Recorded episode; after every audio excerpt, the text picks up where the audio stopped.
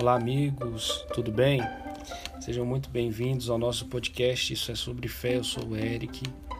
Para mim é uma alegria, uma satisfação muito grande poder receber você aqui é, neste canal, neste podcast.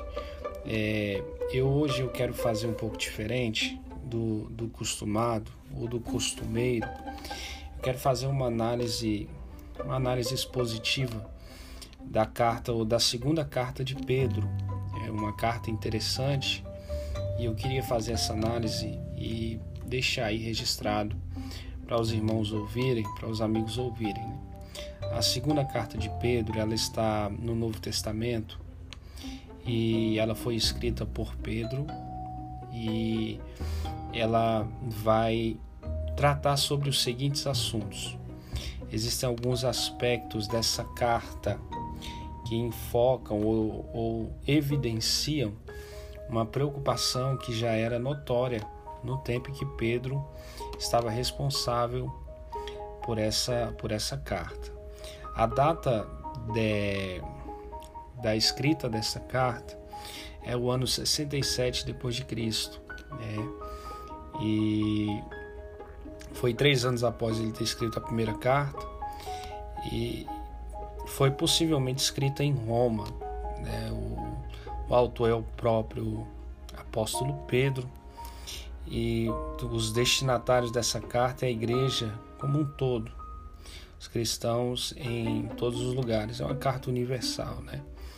É uma, uma revista panorâmica dessa carta diz que Pedro sabia que o seu tempo na terra é, já estava limitado e por esta razão, escreveu sobre o que estava em seu coração, advertindo os crentes sobre o que aconteceria após a sua partida, especialmente sobre a presença de falsos mestres. Lembrou seus leitores é, da verdade imutável do Evangelho. O versículo chave dessa carta, o, o, o, o que a gente costuma destacar, Está no primeiro capítulo é, e o verso é o 3, escrito assim: Visto como seu divino poder nos deu tudo o que diz respeito à vida e piedade, pelo que conhecimento daquele que nos chamou por sua glória e virtude. É, a data, apesar de eu ter certificado que é o ano 67, é, particularmente falando, é, nem todo mundo apoia, não acha melhor dizer que é incerto, tanto a data como o destino.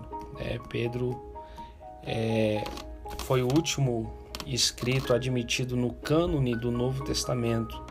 Há também semelhanças entre a segunda carta de Pedro e a carta escrita por Judas, pelo fato de ambos tratarem sobre o mesmo assunto e terem uma mesma ligação no que tange é, essa apologética ou a, fazendo a defesa da fé. E Pedro, após uma breve saudação, é, nos dá um antídoto para estagnação e falta de visão na vida cristã. A seguir, ele explica que seus dias estão contados e que os crentes devem ouvir as suas mensagens e as palavras escritas é, eles dão a severa e direita advertência contra os falsos mestres. Estes se tornarão predominantes nos últimos dias, farão ou dirão qualquer coisa por dinheiro, rejeitarão e desprezarão as coisas de Deus, farão o que quiserem, serão orgulhosos e jactanciosos, serão finalmente julgados e punidos por Deus.